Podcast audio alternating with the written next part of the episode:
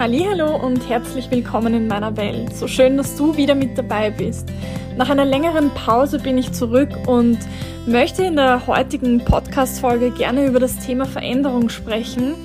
Denn in den sozialen Medien erlebe ich es immer mehr so, dass Empfehlungen auch von verschiedenen Coaching-Bereichen dahin gehen, dass wir das tun sollen, was uns gut tut und das, was sich gut und richtig anfühlt. Und ich denke, dass es wichtig ist, dass man sich auch mal darüber Gedanken macht, dass der Weg zu einem Ziel nicht immer bequem ist. Und mit diesem Thema möchte ich mich gerne mit dir gemeinsam auseinandersetzen. Also vielleicht hast du auch dann Lust, für dich dieses Thema mal zu reflektieren und auch in deinem Alltag umzusetzen. In welchen Bereichen bist du bereit, wie viel auch an Rückschlägen in Kauf zu nehmen, um zu deinem Ziel zu kommen? Und vielleicht ist es dann auch hilfreich, dir bewusst zu machen, nein, eigentlich bin ich nicht bereit, diesen Weg zu gehen und deswegen ist mir das Ziel auch nicht mehr so wichtig. Und ich denke, wenn du das für dich reflektiert hast und festgestellt hast, dass der Weg einfach nicht wert wertvoll genug ist oder das Ziel nicht wertvoll genug ist, um diesen steinigen Weg zu gehen, dann bist du auch weniger unzufrieden, wenn du dieses Ziel nicht erreichst, sondern es ist ja dann eine bewusste Entscheidung und somit leidest du dann vielleicht nicht so sehr darunter. Ich hoffe, du bleibst dran und wünsche dir viel Spaß mit dieser Folge. Alles Liebe und bis gleich. Schon Albert Einstein hat gesagt, die reinste Form des Wahnsinns ist es, alles beim Alten zu belassen und zu hoffen, dass sich etwas verändert. Ich denke, diese vielen Sprüche, die wir heute auch in den sozialen Medien lesen, sind auf der einen Seite sehr bereichernd und regen uns zum Nachdenken an. Und auf der anderen Seite vermisse ich so ein bisschen die Konsequenz, sich diese Dinge nicht nur bewusst zu machen, sondern dann tatsächlich auch umzusetzen. Ich lerne ja viele Menschen durch die physiotherapeutische Praxis kennen und habe sehr oft den Eindruck, dass es Menschen gibt, die sich ganz toll etwas wünschen, also entweder im sportlichen Sinne, in Bezug auf Gesundheit, auf Bewegung, Beweglichkeit, ähm, Schmerzlinderung und so viel mehr. Und Dennoch ist ihnen ganz oft nicht bewusst, wie viel sie dafür tun müssen, damit das auch möglich ist. Und genau darum soll es heute gehen, nämlich darum, dass wenn wir nicht bereit sind, etwas zu verändern, sich auch nichts verändern wird.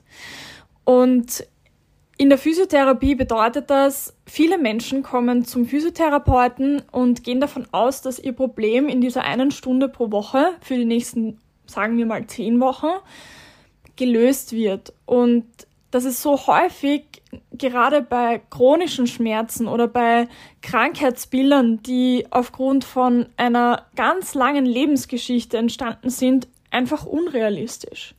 Es ist natürlich einfacher bei Verletzungen oder nach Operationen zu sagen, ja, das ist tatsächlich möglich, weil die meisten Patientinnen und Patienten nach einer Operation oder nach einer ähm, akuten Verletzung ganz klar bewusst wissen und umsetzen, dass sie, um wieder völlig normal gehen zu können, zum Beispiel, dass sie etwas machen müssen, um dahin zu kommen.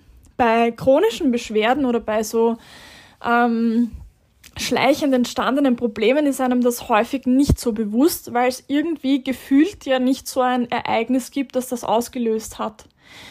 Umso wichtiger ist aber in diesen Fällen, dass man sich damit auseinandersetzt, welche Faktoren in meinem Leben haben dazu geführt, dass dieses Schmerzbild entstanden ist. Und wir Physiotherapeuten versuchen, dich auf diesem Weg auch zu begleiten. Einerseits über die Anamnese.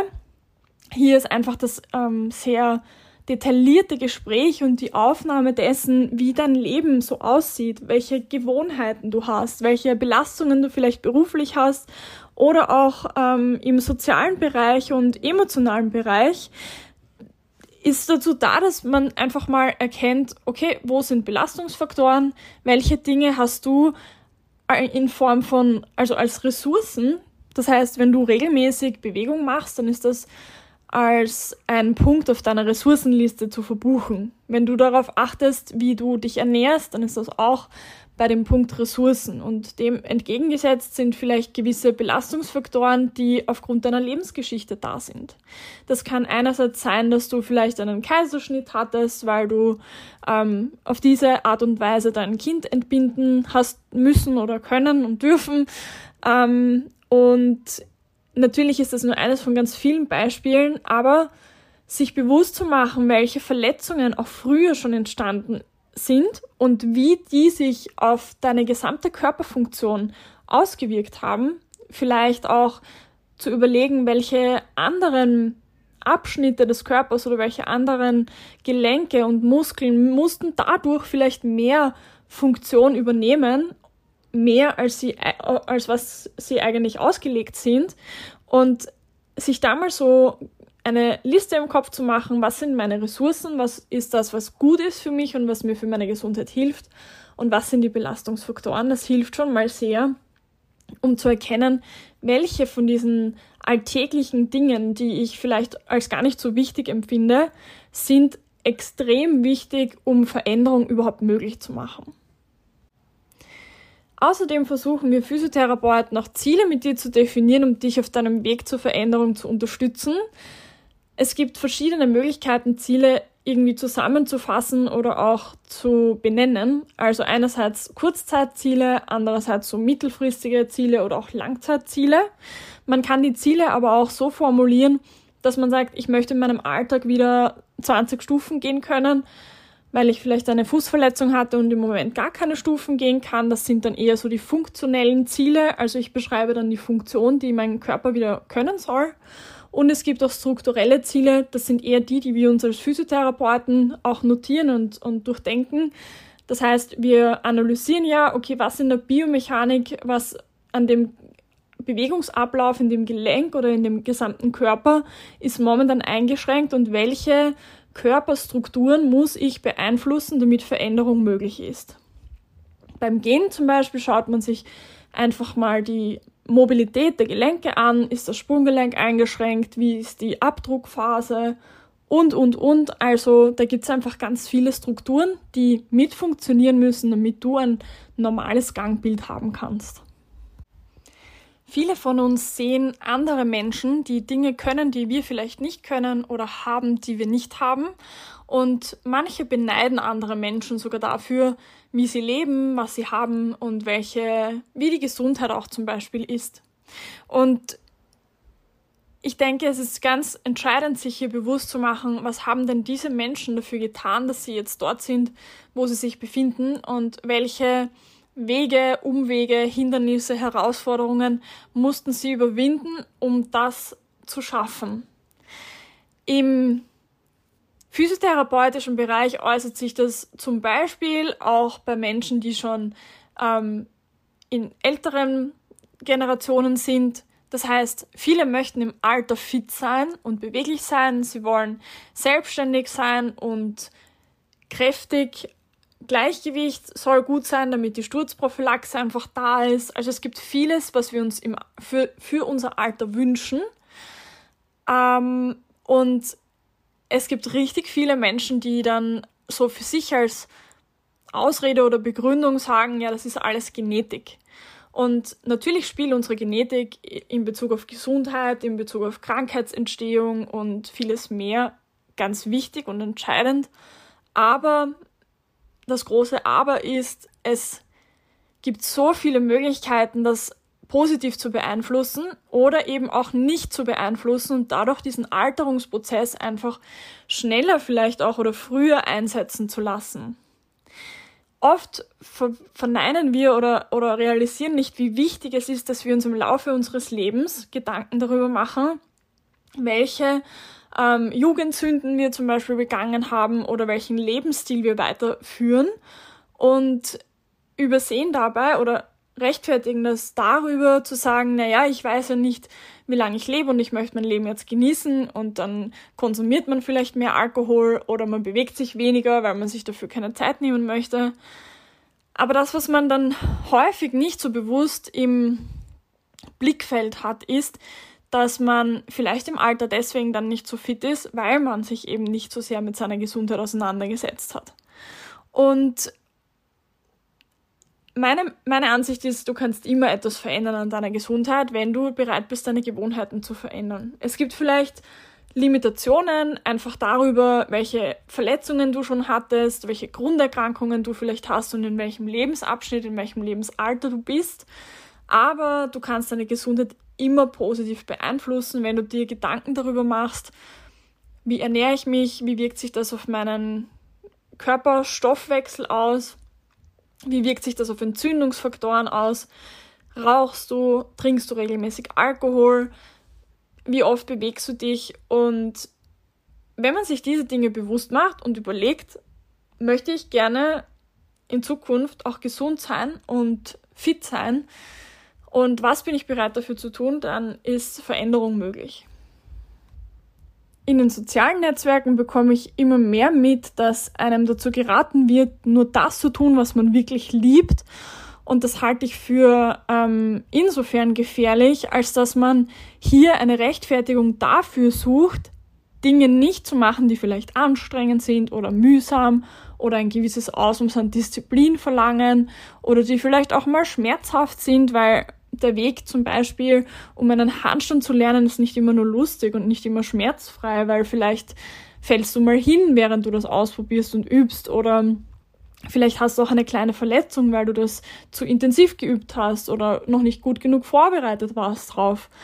Also auf der einen Seite haben viele so große Ziele, weil man ja ganz viel sieht, was möglich ist und auch ähm, an Krafttraining, an Yoga-Akrobatik oder an vielen, vielen anderen Dingen. Und man möchte das auch haben, aber übersieht auch die gerade Sportler würden dir ganz bestimmt sagen, das macht nicht immer nur Spaß. Das macht grundsätzlich Spaß, wenn man weiß, wofür man es tut. Das heißt, das Gute überwiegt dem, was, was da entgegensteht. Aber in einem Sport sehr erfolgreich zu sein und den Körper wirklich gut ausgeglichen trainiert zu haben, das erfordert wahnsinnig viel Disziplin. Das erfordert aufzustehen und den Schweinehund zu überwinden. Und das ist nicht immer lustig. Und wenn du jetzt aufgrund von verschiedensten Tipps und Ratschlägen im Internet glaubst, dass du nur noch tun sollst, was dir immer Spaß macht, dann wird es schwieriger werden, gewisse Erfolge zu erzielen. Egal, ob das in der Therapie ist, weil auch im therapeutischen Setting gibt es unbequeme Situationen. Da kann es sein, dass du mal frustriert zur Therapie kommst und sagst, hey, irgendwie wird es nicht besser. Und dann geht man in die Reflexion und überlegt mal, okay, wie ist dein Alltag? Was machst du so? Wie häufig machst du die Übungen? Machst du sie vielleicht zu oft oder zu selten? Und hier dann ähm, Verantwortung auch dafür zu übernehmen, dass man sagt, ich bin eigentlich unzufrieden damit, dass es nicht besser wird, aber ich mache auch die Übungen nicht, weil das ist irgendwie langweilig und blöd und es muss ja irgendwie auch so gehen. Das ist halt eine Schwierigkeit, weil wir auch ganz oft Ratschläge, die wir nicht hören wollen, weil sie unbequem sind, einfach ausblenden. Ich finde, gerade im medizinischen Bereich kommt es immer häufiger vor, dass wir Meinungen, die wir nicht hören wollen, einfach ausblenden. Und man findet im Internet einfach schon so viele verschiedene Informationen und so ungefiltert und eben nicht individuell auf dich abgestimmt, dass wir immer Gründe finden, etwas nicht zu tun, von dem wir nicht überzeugt sind, weil es anstrengend ist oder weil das eine eine Wahrheit ist, die ich nicht aushalten möchte oder ja, einfach unbequem. Und in der heutigen Zeit ist es wirklich oft so, dass es dann verschiedene Auswirkungen hat. Ja? Entweder du gibst praktisch auf und sagst, das ist alles Blödsinn und dann das glaube ich nicht. Oder du wechselst vielleicht den Arzt sehr, sehr häufig oder auch die Therapeuten sehr häufig. Und das Risiko, das dabei ist, ist, dass du ja einerseits dann das Vertrauen in Ärzte und Therapeuten verlierst oder vielleicht auch gar nicht gehabt hast. Und andererseits dadurch, dass du immer und immer wieder neu anfängst und nicht dort weitermachen kannst, wo eigentlich diese Blockade ist, wo du eben wachsen müsstest oder zumindest damit du dorthin kommst, wo du gerne hin möchtest, wo du etwas verändern müsstest. Ein altes Verhaltensmuster, ein altes Bewegungsmuster, ein altes Denkmuster die Blockade überspringst du ja. Also du gehst praktisch nicht in die Blockade hinein und versuchst es zu verändern, sondern du bleibst immer davor stehen, wie so ein Turnierpferd, das vor dem Hindernis stehen bleibt und umdreht und woanders hingeht. Nimmst du nicht die Hürde und gehst weiter mit diesem Menschen, mit dem du begonnen hast zu arbeiten, egal ob das jetzt ein Fitnesstrainer ist, ob das ein Therapeut ist oder ein Arzt. Und dadurch kannst du nicht weiterkommen. Es gibt hier die unterschiedlichsten Varianten. Es gibt viele Ärzte, die sehr klar aussprechen, ähm, was Sache ist und was ihre Meinung ist zu einem gewissen Thema. Und ich kenne wirklich viele Patientinnen und Patienten, die diese Klarheit und dieses nicht um den heißen Brei herumreden als sehr unangenehm empfinden und als ähm, empathielos. Und dadurch, dass in unserer Gesellschaft so oft um den heißen Brei herum geredet wird und man versucht, das durch die Blume mitzuteilen und indirekt und dem anderen die Möglichkeit zu geben, das selbst zu erkennen, wirkt ein klares Aussprechen an Tatsachen oder an Informationen häufig sehr kalt und emotionslos. Und das ist es eigentlich gar nicht, sondern ich finde es äh, mit meiner zunehmenden Berufserfahrung eigentlich immer mutiger, wenn man es schafft, auch in der Beziehung, weil auch eine Arzt- und Patientenbeziehung ist eine Form von Beziehung und auch zu einem Therapeuten, das ist ja eine Interaktion, eine soziale und somit ist es für mich sehr, sehr mutig, wenn man es schafft, wirklich direkt anzusprechen, was einem auffällt. Und das ist ja nicht so wie, wenn man jetzt zu einem Freund oder einer Freundin geht und sich einen Ratschlag holt oder sich dessen Meinung anhört und dann für sich sagt so, äh, ja, ist okay, wenn du das machst, aber für mich ist das nicht stimmig oder ich mag das so nicht machen. Und im Gegensatz dazu, wenn man sich einen Rat einholt von einem Arzt oder von einem Therapeuten, dann geht es hier ja nicht um eine Meinung. Schon natürlich in gewissem Maße, es ist mir bewusst, dass es äh, unterschiedliche Meinungen auch zu medizinischen Anliegen gibt. Aber es geht hier ja nicht ähm, in erster Linie darum, dass du zum Arzt gehst, um dann erst recht was anderes zu tun, sondern du möchtest ja von jemandem, der das professionell macht, der das studiert hat, einen Ratschlag bekommen, weil du mit einer Sache anstehst und nicht weißt, wie du weiter tun kannst.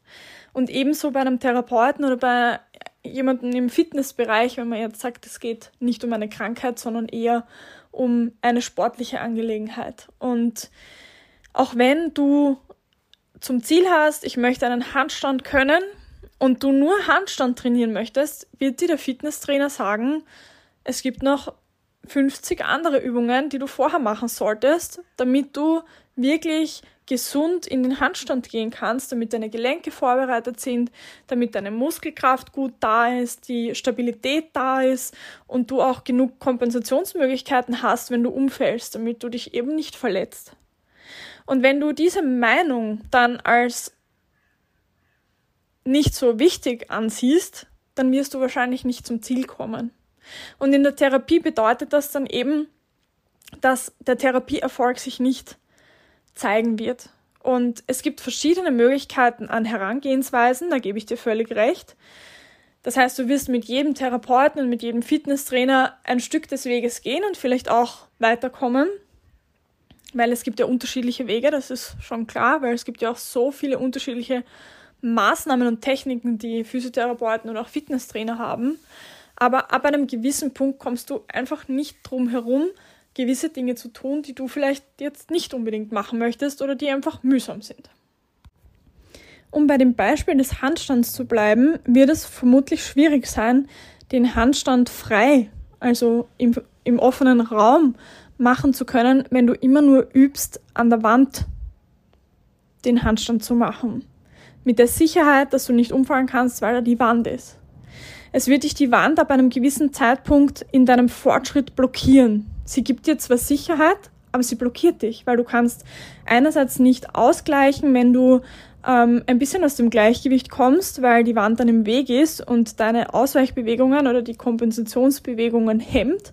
Und andererseits wirst du gewisse Muskulatur und Stabilitätsprozesse in deinem Körper gar nicht entwickeln, weil du ja immer sofort die Wand als stabile Stütze hast. Und was ich dir damit sagen möchte, ist, ab einem gewissen Zeitpunkt brauchst du Mut und die Bereitschaft, ähm, Rückschläge zu haben, Fehler zu machen, hinzufallen oder was auch immer. Das ist so wichtig, weil auch in der Rehabilitation, wenn man ähm, nach einer Verletzung oder nach einer Operation wieder in die Belastung kommen möchte und austesten möchte, wie belastbar man schon ist und welche Bewegungen vielleicht noch ein bisschen zu früh sind oder wo man noch an der Ausdauer fallen kann, dann musst du manchmal an Grenzen gehen. Und viele haben in diesem Rehabilitationsprozess dann so große Angst vor Überlastung, dass es unter Umständen zum Problem wird, weil so ein Katastrophisieren einsetzt. Eine Überlastung von einem Knie in der Rehabilitation ist grundsätzlich kein Problem, weil wenn du jemanden hast, der dich durch die Rehabilitation begleitet, dann weiß der ja, in welcher Wundheilungsphase befindest du dich, welche Reize sind in Ordnung und welche nicht.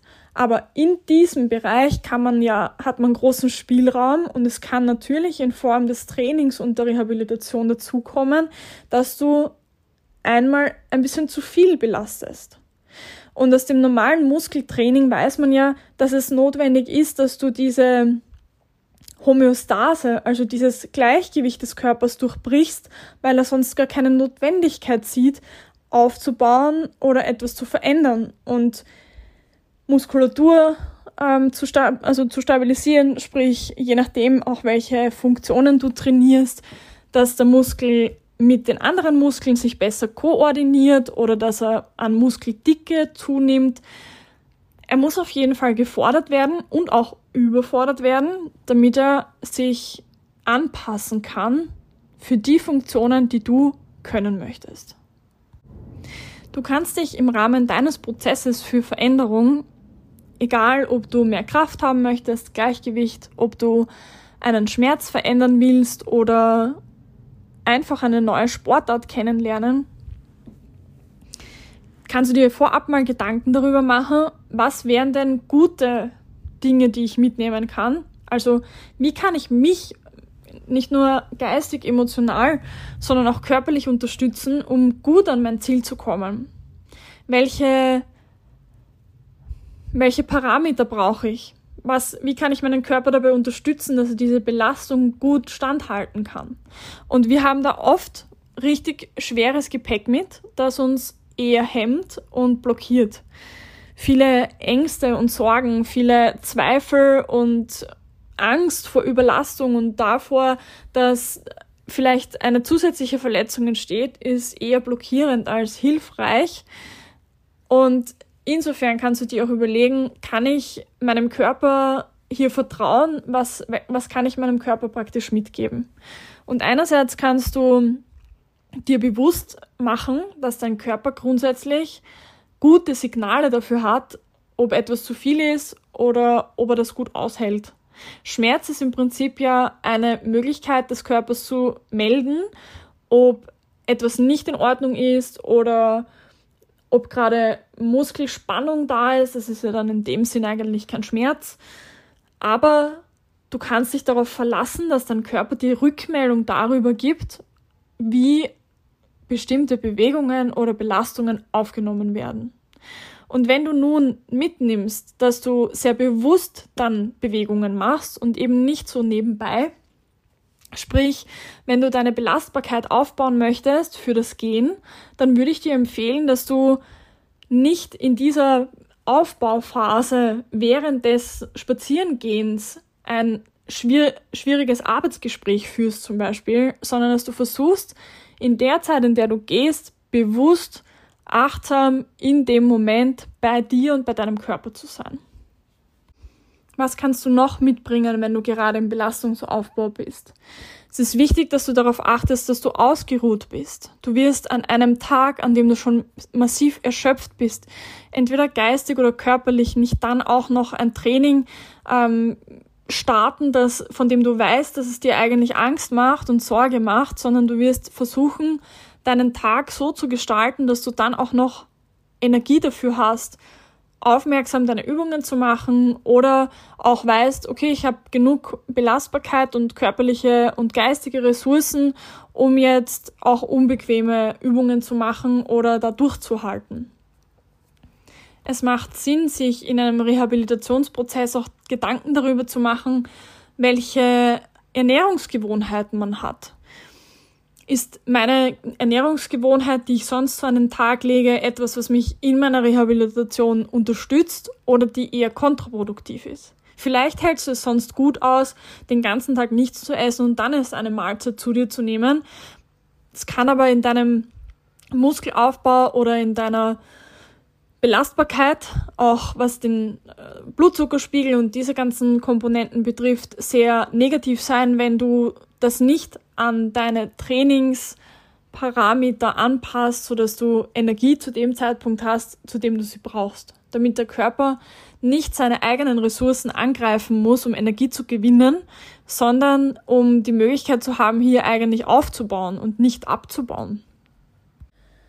Und um noch einmal zu diesem Thema zurückzukommen, dass wir manchmal Dinge tun müssen, die uns im ersten Moment irgendwie auch nicht stimmig erscheinen, wenn du beispielsweise über massive Müdigkeit klagst, über Muskelkrämpfe, über sonstige körperliche Probleme und der Arzt oder Therapeut hat festgestellt, dass du einfach nur einen halben Liter Wasser am Tag trinkst und der rät dir dazu, mehr Wasser zu trinken und du entscheidest dich aber dafür zu sagen, ich mag nicht so viel trinken, weil dann muss ich öfter auf die Toilette und ich trinke überhaupt nicht gerne und ähm, dich versuchst dann anders zu unterstützen, dann kann es sein, dass du schon zehn andere Dinge machst, um das eine, was du eigentlich brauchen würdest, auszugleichen.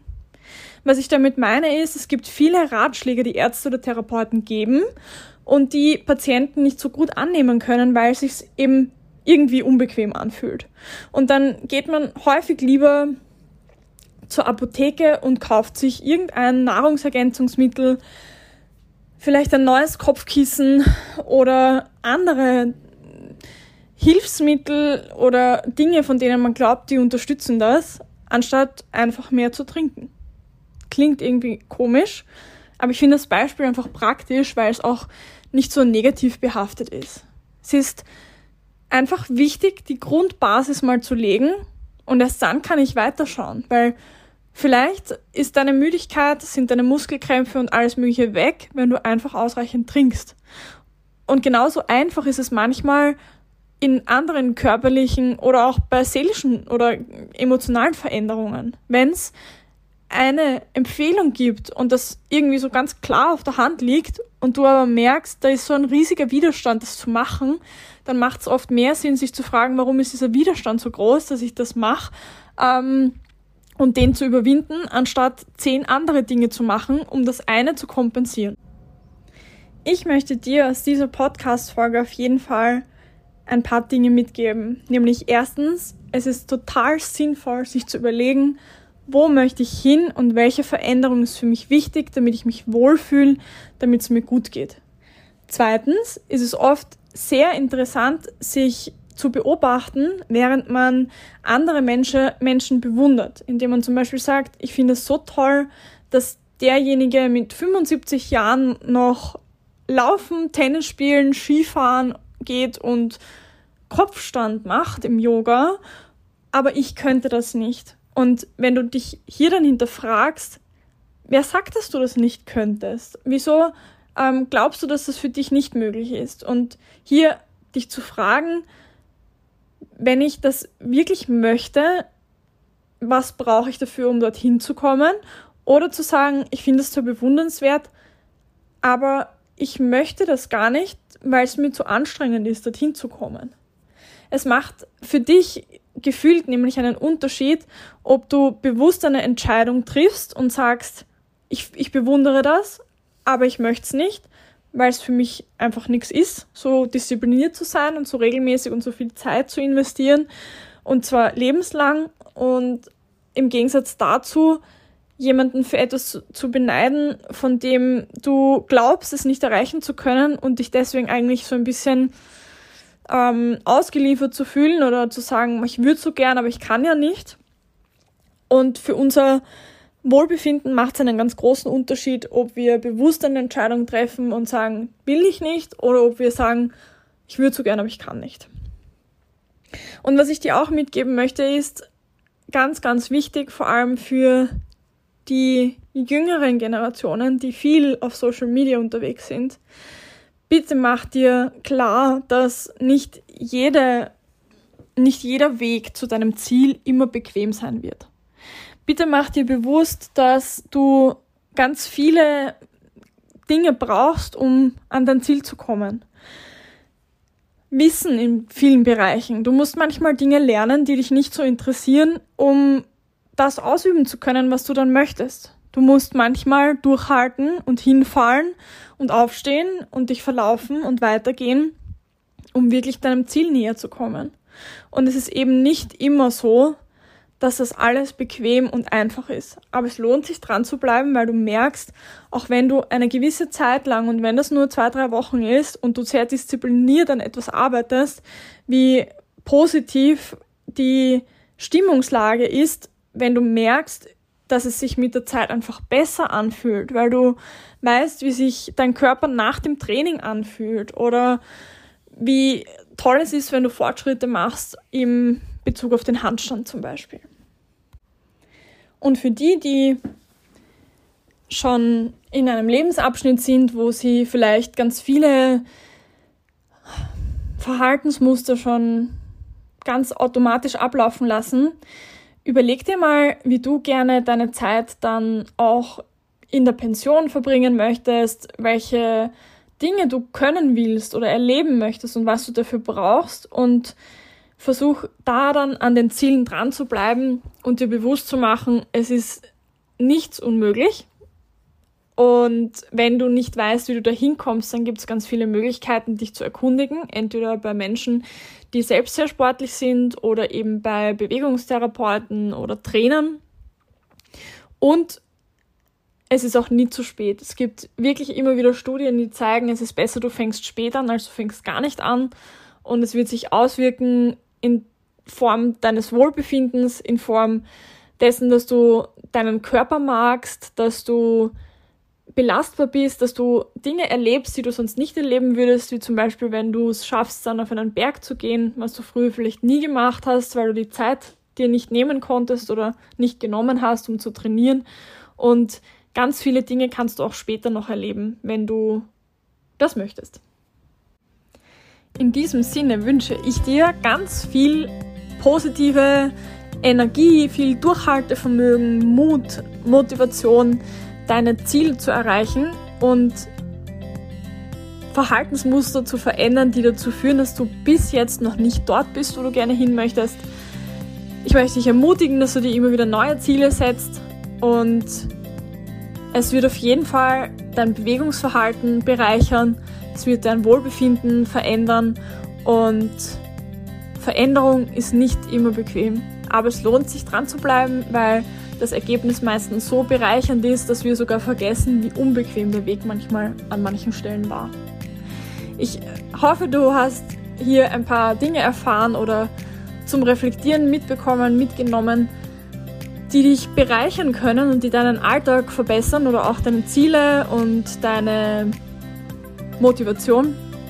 Wenn du Anregungen hast oder Wünsche für weitere Podcast-Folgen, dann schreib mir gerne unter office.katharinadine.at. Ich freue mich auf dich und wünsche dir alles Liebe und bis bald. Ach ja, und PS, ich habe eine Möglichkeit gefunden, wie ich dich dabei unterstützen kann, deine Bewegungsabläufe, deinen Alltag zu verändern und es ist noch eine Überraschung. Ich habe sie noch nicht bekannt gegeben, freue mich aber schon wahnsinnig darauf. Und wenn du Lust hast und Interesse daran, wie du im Laufe eines Jahres deine Bewegungsmuster und deine Verhaltensmuster überdenken kannst und tatsächlich nachhaltig verändern, dann schau mal auf meinen Kanälen auf Social Media vorbei und bleib dran, weil es lohnt sich. Alles Liebe.